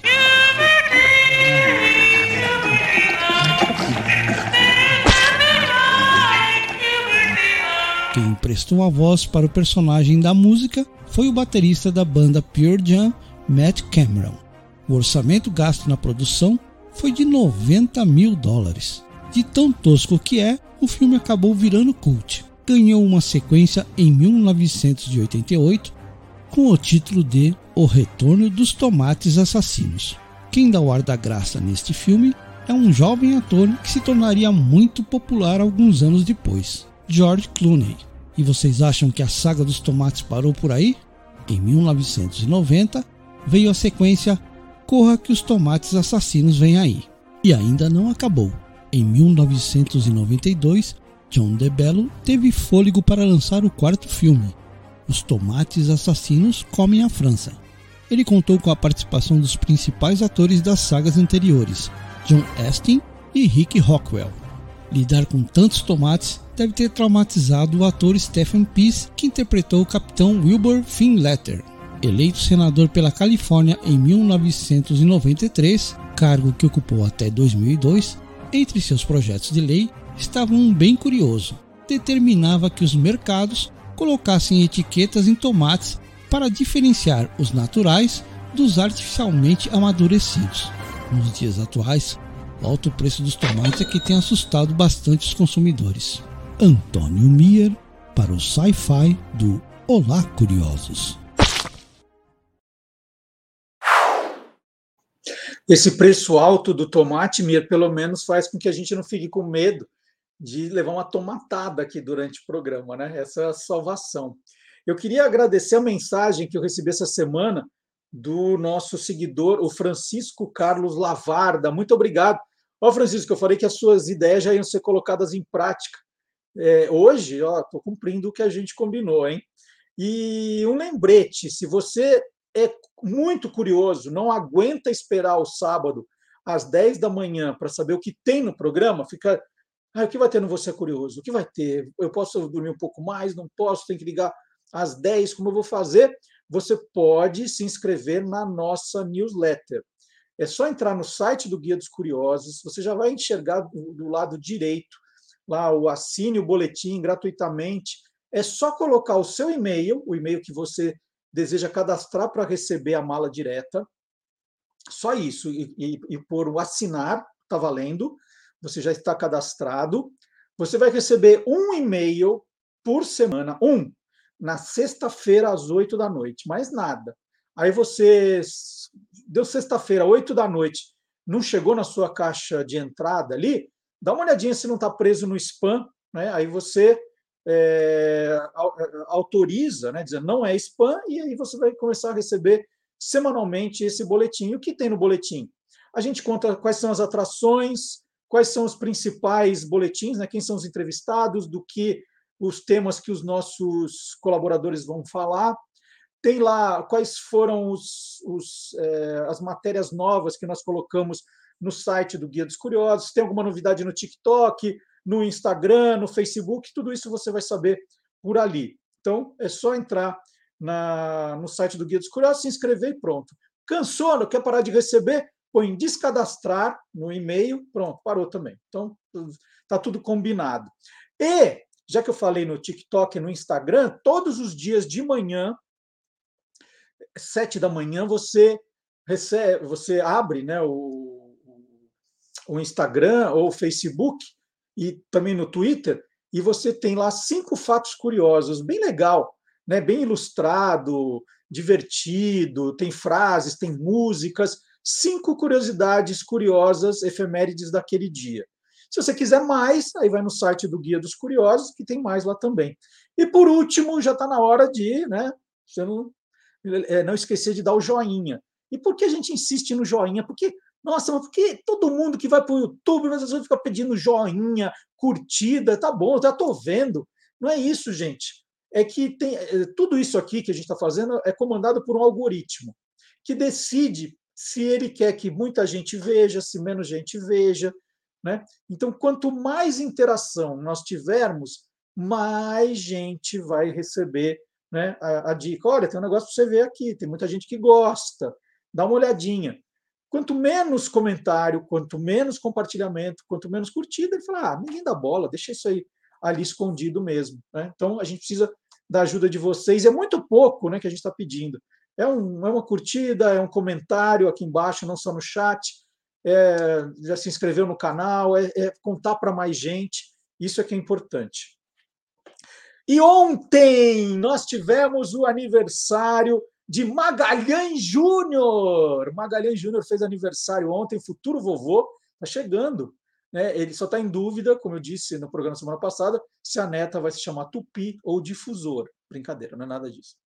É, então, parabéns, Magalhães Júnior. E um dia antes do aniversário dele, na quinta-feira, ele fez um programa muito divertido com programas curiosos da TV brasileira, né, nos anos 1950 e 1960. Foi muito legal. E um deles, que eu não, nunca tinha ouvido falar, e esse, isso que é o bacana do Magalhães, que ele, ele tem umas coisas surpreendentes, a memória dele dentro de programas que ele viu, que ele curtia, é, é espetacular. Um deles era comandado pelo Jô Soares. E a gente vai rever o um pedacinho do Quem Te Viu, Quem TV, que o Magalhães falou desse programa, e depois aí você vai acompanhar todos os outros lá, se você estiver aqui no YouTube, no canal do Guia dos Curiosos, em playlists. Está lá todos os 48 programas que o Magalhães já apresentou. Então vamos ver esse trechinho do Quem Te Viu, Quem TV, da quinta-feira passada. Parabéns, Magalhães!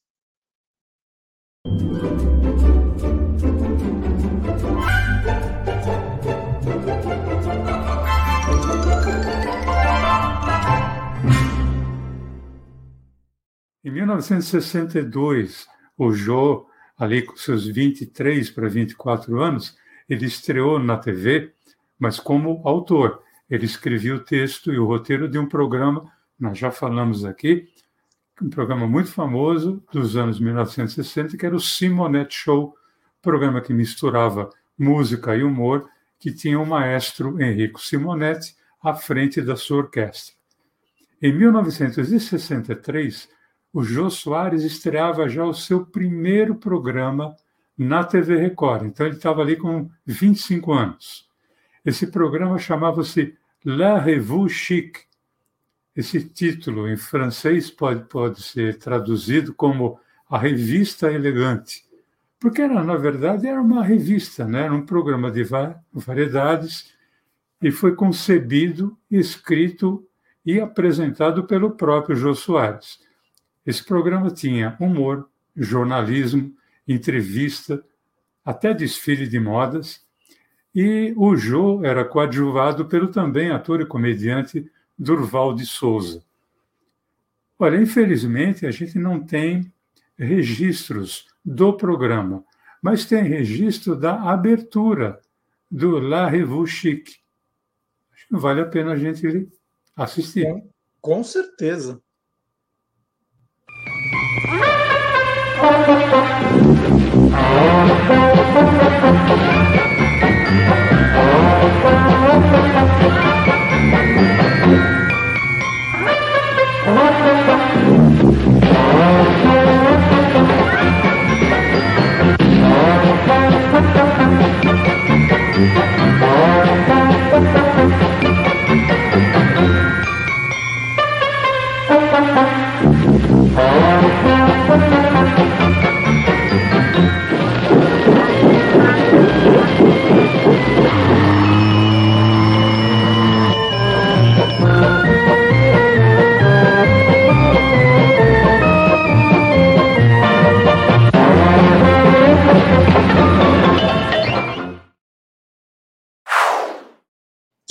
ficou curioso pode ver os outros programas que o Magalhães apresentou, então, no nosso canal no YouTube, Guia dos Curiosos. Tem lá playlists, quem te viu, quem TV, dá para assistir todos eles. E nós vamos continuar nessa comemoração, que tem mais um colaborador que faz aniversário. Esse faz na segunda-feira, não fez ainda. Antes, só o lembrete, né? É, todo sábado, às 10 da manhã, você pode ouvir o Olá Curiosos em algum des, dessas tocadoras musicais, tocadores musicais, no Deezer, no Spotify e no SoundCloud. Mas você fala, não quero gastar meu, meus dados com YouTube, com Facebook, vou sair, já baixa o programa inteirinho, às 10 da manhã do sábado já pode ir ouvindo, Deezer no Spotify, no SoundCloud, o Olá Curiosos. E eu falei de podcast porque agora é hora de falarmos de podcast no nosso programa. Os podcasts estão arrebentando é, é a bola da vez, um melhor que o outro saindo. Né? Tem coisa muito legal para a gente ouvir. Agora, como é que a gente faz para ouvir? Tanta coisa, eu, eu, eu, escolho o quê? Nós não temos ainda, como a gente tem crítico de cinema, de televisão, de teatro, de exposição, crítico de podosfera, eu tenho um, que é o professor Marcelo Abud, que faz aniversário segunda-feira, aniversariante da segunda-feira, eu não sei se já pode dar os parabéns antes, tem dar azar, mas dar azar para o aniversariante ou para quem dá parabéns? Então, parabéns, professor Marcelo Abud. É, Segunda-feira temos festa, então, é, mas festa reservada. Nada aquelas aglomerações. É, o professor Marcelo Abud, criador do blog Peças Raras, ele traz para a gente agora mais uma dica de podcast. Vamos lá!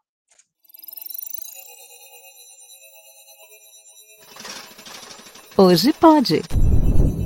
Com Marcelo Abude. Olá. Hoje eu não vou trazer dicas de podcast para você ouvir. É que a produção que a gente vai destacar merece mais do que ser ouvida. Ela foi feita para gente escutar. Eu estou falando de uma peça radiofônica nos moldes das antigas radionovelas, feita por um dos grupos mais tradicionais de teatro do Brasil. Eu convido você a conhecer o podcast Quer Ver Escuta, do grupo mineiro Galpão. Aliás, ao fundo você ouve a trilha sonora do primeiro episódio desse podcast, que foi criada por Davi Fonseca tempo antigo, Deus falou, usou a voz para criar o universo, o grande sopro. Já no mito maia, a criação nasceu do diálogo e não do monólogo. Dois antepassados se juntaram na escuridão da noite e conversaram. Dessa conversa nasceu o mundo. Daí em diante, os mortais também aprenderam a falar. O primeiro poema do Ocidente não foi escrito, foi memorizado, cantado por muitas gerações. Isso quer dizer que nós também soamos, soamos, como o sino da igreja da minha infância que anunciava as horas do dia, a reza, a morte, como o apito do trem que trazia a novidade, a partida, a saudade, ou como o apito da fábrica que sufocava o choro dos meus irmãos à espera do meu pai. Nenhum desses sons, nem o sino, nem o apito, foram iguais todos os dias, ainda que parecidos. Todo som nasce e morre no instante que soa. Único, irrepetível. Até que os humanos resolveram gravá-los. Neste trecho que você ouviu, o ator Paulo André traz o conceito dessa peça Quer Ver Escuta o de que o som chega a lugares que a vista não alcança. Quer Ver Escuta surgiu como um projeto de teatro para ser encenado nos palcos. A previsão era de que essa peça circulasse a partir de abril de 2020. Com a pandemia, os planos mudaram e o projeto foi refeito para que se transformasse nessa espécie de radioteatro. Ao longo de cinco episódios, com em média 20 minutos cada um, o podcast apresenta sete personagens: um colecionador de sons, uma atriz que está perdendo a memória, um homem que guarda uma voz, um cão que estuda línguas, uma sereia que lê poesia, uma mulher em movimento, um locutor em busca de silêncio. E neste exercício de escuta, temos contato também com alguns artistas que já participaram de montagens como convidados do Grupo Galpão. Um deles é o ator Paulo José, que está completando 84 anos de idade. Aliás, um dos episódios, um desses cinco episódios do Quer Ver Escuta, traz inclusive a participação do ator Paulo José. Essa é outra proposta do podcast Quer Ver Escuta guardar na memória atores e atrizes que fazem parte da história do grupo. Afinal, sem escuta, não há futuro possível. O título da radionovela faz referência ao poema Quer Ver, do poeta e diplomata mineiro Francisco Alvim. Quer Ver Escuta é uma radionovela em cinco episódios, porém, ela se parece também com um processo de criação teatral e é justamente aí que mora a grande qualidade do projeto. Ao ouvir Quer Ver Escuta, além dos sons que instigam a nossa imaginação, há uma coletânea de frases poéticas, de textos que fazem a gente refletir sobre a importância da memória e de escutar. Por isso, não perca tempo. Procure na sua plataforma preferida Quer Ver Escuta do Grupo Galpão. Você vai curtir bastante e eu tenho certeza que vai maratonar mais esta série de podcasts que tem qualidade, criatividade, talento e o bom uso da produção sonora. Por hoje é isso. Até a próxima, quando voltamos a escutar mais novidades da Podosfera, o incrível universo dos podcasts. Mas preste atenção, ouvir é diferente de escutar. Escutar é um exercício, um cuidado, uma curiosidade. Escutar é procurar alguma coisa assim, quietar com ela. Você me escuta? E eu provoquei vocês, né, algumas semanas, pedindo: olha, quem tiver alguma história legal sobre o Guia dos Curiosos, pode me mandar é, por e-mail, pode gravar um vídeo pode mandar do jeito que quiser, né, uma foto que nós vamos rodar aqui. E quem atendeu essa, esse meu pedido foi o, é um ouvinte de longa data, um seguidor muito querido, professor Antônio Carlos da Silva. O professor Antônio Carlos da Silva e a família, né, a mulher, a diva Ramona, o filho Juan, sempre foram daqueles é, seguidores, fãs fiéis de acompanhar os programas, né, de viajarem para São Paulo para acompanhar o programa. É, trouxeram já comidinhas curiosas de viagens. Então, são fãs ardorosos. E o professor Antônio Carlos lembrou de uma palestra que eu fiz em Santos, e era uma época que eu fazia as palestras em dobradinha com Fernando Gomes, grande bonequeiro, criador do criador e manipulador do Júlio do Cocoricó. Então nós fazíamos é, uma brincadeira como se o boneco tivesse me perguntando das curiosidades e ficava engraçado, tinha um roteirinho bem divertido e ele estava presente, o professor Antônio Carlos estava presente nesse dia e foi a lembrança que ele tem. Eu adorei é, recordar essa história. E ele mandou um videozinho. Você pode mandar o seu videozinho também. Vou falar o nosso e-mail. É olacuriosos@guiadoscuriosos.com.br. Esse é o e-mail, tá aqui, ó, olacuriosos@guiadoscuriosos.com.br. Se você tiver também uma história bacaninha para contar de sua lembrança de como é que o livro foi apresentado para você, como você conheceu o Guia dos Curiosos, uma história já de 26 anos. Então vamos rodar o vídeo do professor Antônio Carlos da Silva. Olá, curiosos! Eu sou o professor Antônio Carlos, aqui de Santos, São Paulo. E a minha história curiosa com o Guia dos Curiosos é com o Guia dos Curiosos Brasil, que eu comprei em 2003. E em julho de 2004, o Marcelo veio aqui junto com o manipulador do, do Júlio da Gaita, do Cocoricó, do personagem. E aí é, eu fiquei encantado porque o Marcelo ao final apresentou que ele era também um manipulador, além do boneco que estava junto com o Marcelo. E o Marcelo fez a dedicatória aqui no meu, meu livro e o Fernando fez também para o Juan, meu filho, com quatro anos de idade à época, fã do Júlio Cocoricó. Só que ao final veio a grande surpresa. Quando eu saía do saguão do Sesc Santos, o Fernando me encontrou, eu estava ligando para minha esposa, aquela época com poucos recursos do celular para tirar foto, para registrar essas coisas, estava falando com ela. E o Fernando disse: É o Juan que está na linha? Eu falei: Não, minha esposa, mas eu passo para ele. E o Fernando fez a grata surpresa de conversar com o Juan. E o Juan encantado, meu filho, que hoje 21 anos, é ele que está gravando, aliás, o vídeo, aliás, porque ele faz cinema. O Juan encantado, pensou estar falando ao vivo e a cores naquela fantasia infantil com o Júlio. Então essa é a minha recordação nesses 25 anos do Guia do Curioso. Vida longa Marcelo Duarte, vida longa aos curiosos. Um grande abraço. E agora nós vamos continuar falando de professores. O que não falta nesse programa é professor. Agora chegou a hora do professor Fábio Dias e o Clube do Jingle.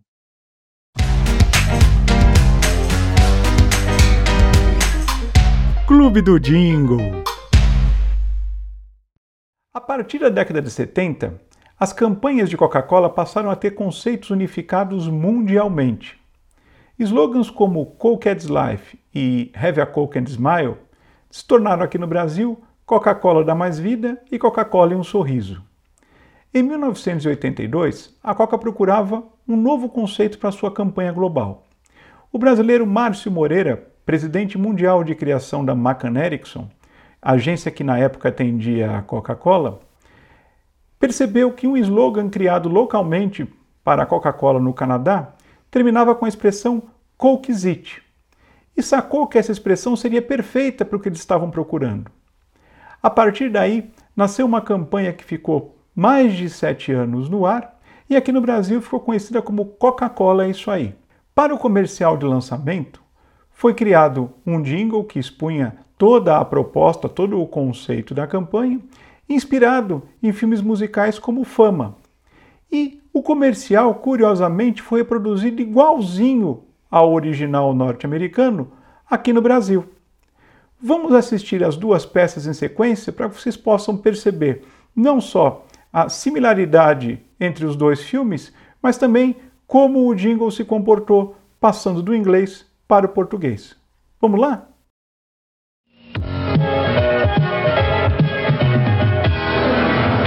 Okay, kids, take a break. Coke is it? Coke is it? The most refreshing way to make the most of every day. wherever you go and whatever you do, there's something big waiting for me and you. Come get it. The biggest taste.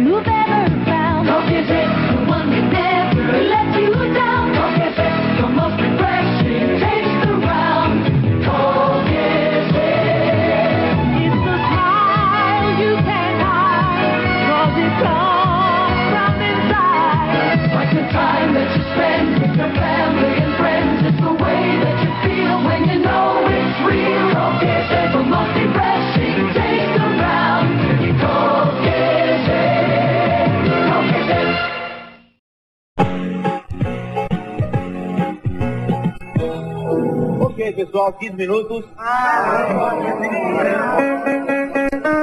É isso aí. É isso aí. Um jeito de viver. Um sabor que é pra valer. Coca-Cola é que faz tudo mais ser assim. Alegria pra você e pra mim. Coca-Cola é isso aí. Não tem como esse aqui. É demais, retrata muito, muito mais. Mais demais, trazer logo desistir. É isso aí. É um sorriso que vem lá de dentro e tem Uma força pra dar de qualquer lugar. Não tem. É.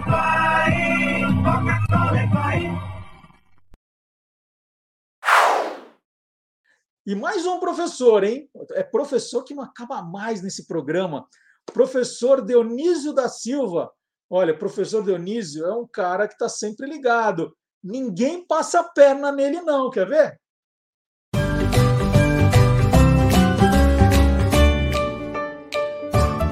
Palavra nua e crua. Amigos queridos, hoje vou aproveitar a presença entre nós do Marcelo Abud para indicar um livrinho que eu mesmo editei pela Almedina numa coleção chamada Abelha, Mel e Ferrão, porque considero o escritor assim, né? Dá doçuras e distribui também ferroadas, conforme o caso, ou conforme quem o lê.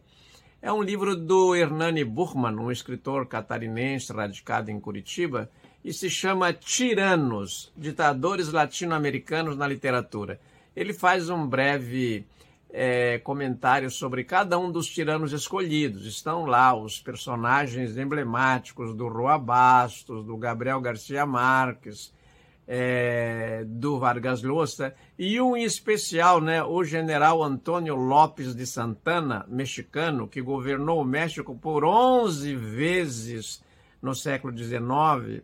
Quer dizer, os mandatos duravam não mais que dois anos, ou a- nem dois anos às vezes, às vezes poucos meses, ele tomava o poder e logo era deposto. Mas tem um lance engraçadíssimo. Ele enterrou a perna que ele perdeu num combate com honras de chefe de Estado, fez missa na catedral, organizou solenidades de funeral, uma coisa impressionante. Daí depunham o general, tiravam aquela perna dali, mas enterravam lá no cemitério, né? Não entronizavam mais ali. Ele ia lá, desenterrava a perna, trazia para a catedral, fazia nova missa, e enfim, é um livro com curiosidades dessas muito interessantes aos alunos. Acho que eles vão despertar, vão despertar para o gosto de ler mais esses, esses autores que poucos lemos, porque estamos meio de costas para a América Latina e vice-versa, eles também não nos leem. E de onde veio a palavra perna? Pois é, a palavra perna veio do latim perna, mas queria dizer carne, não tinha nada a ver com a perna, com as coxas, com aquilo que nós hoje é, usamos esta palavra para designar a perna bonita das mulheres, a perna dos atletas, etc. Perna queria dizer só comida, carne, tanto que num cardápio lá de é, das ruínas de Pompeia e Herculano, você vai encontrar a frase neste cardápio: Hoje habemos pernam. Hoje temos perna, um latim bem simples. Isto é, hoje temos carne. Muito obrigado e até de repente. Professor Dionísio falou do livro do Hernani Buchmann, eu não vou conseguir falar tão bem quanto ele, e eu tenho outro aqui, que é um livro que eu adoro. O Hernani foi repórter esportivo nos anos 1970, e ele escreveu esse, esse livro que eu acho que é maravilhoso. Quando o futebol andava de trem, E aqui, ó, a história, a memória dos times ferroviários brasileiros. Porque a gente deve o crescimento do futebol justamente aos ingleses que vieram construir as ferrovias no Brasil. E, e, e cada cidade que ganhava a sua ferrovia, né, onde a ferrovia ia, os times de futebol nasciam.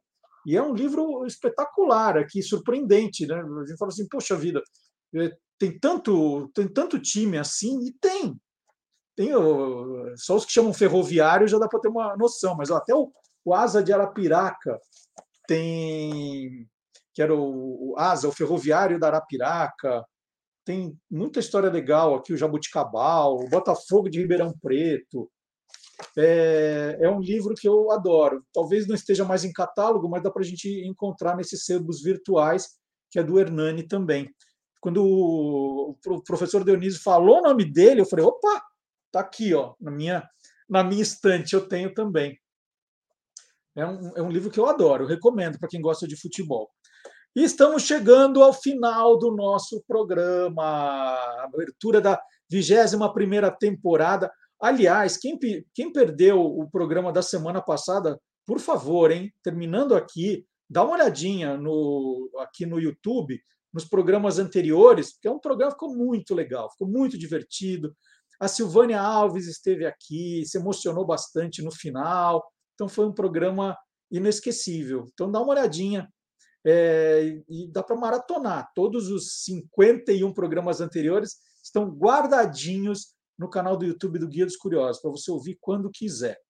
E nós vamos terminar com música. né? Eu já, tô, já teve playback ali? Né? Teve, mas não, agora vou fazer uma coisa diferente. Nós vamos terminar com a nossa banda Beck e os Tiozão, sempre preparando novidades.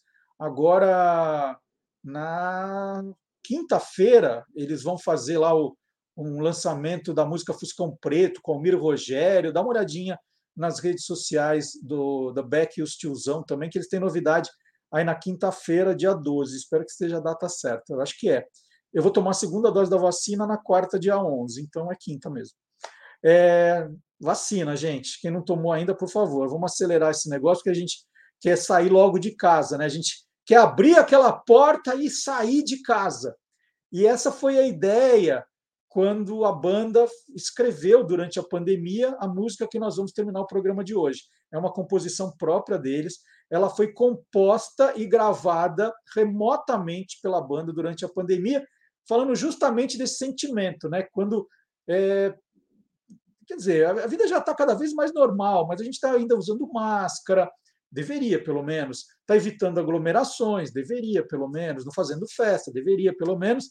Então, é, ainda falta um pouquinho daquele sentimento de que a porta de fato se abriu para a gente ter uma vida normal. E essa é a ideia do, da música. Quando abrir aquela porta, então, gravada remotamente, vocês vão ver, né, cada um na, na sua casinha, é, e ela encerra o programa de hoje. Não deixe de dar o seu comentário, ou a sua curtida, compartilhar, falar para os amigos. Né? É uma pequena contribuição que você pode dar para o nosso programa. Então é isso. Até sábado que vem. A temporada número 21 está oficialmente aberta. Tchau, gente. Até! Playback.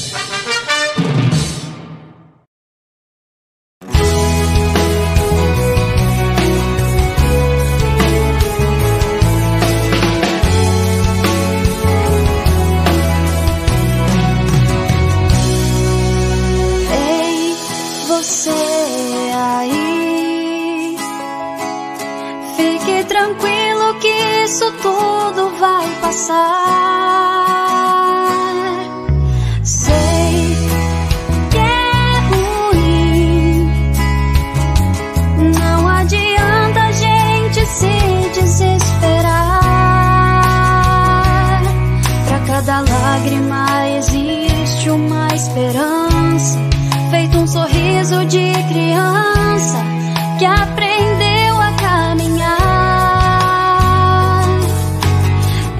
the things that start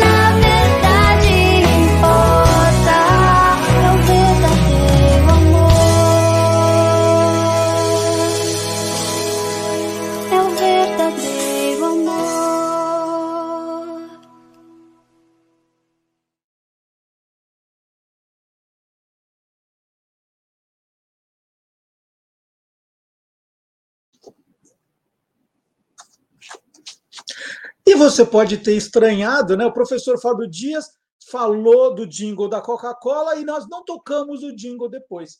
É que às vezes, por questões de direitos autorais, nós não podemos colocar aqui no Facebook, no YouTube, algum tipo de música, mas não se desespere. Aqui na descrição do vídeo do nosso canal tem os links para você ouvir depois, né, os dois jingles citados por ele. Nós colocamos os links, aí você ouve tranquilamente, tá? Só uma explicação. Você fala assim, mas cadê? Né? Sempre toca os jingles, cadê? Então, tá aí o aviso, tá aqui no, na nossa descrição do vídeo os dois links. E agora nós vamos chamar outro professor, um outro professor que, ó, esse, esse ninguém passa a perna, tá? ninguém passa a perna. Vamos lá, professor Dionísio da Silva, autor de De Onde Vêm as Palavras e tantos outros livros. Vamos ver?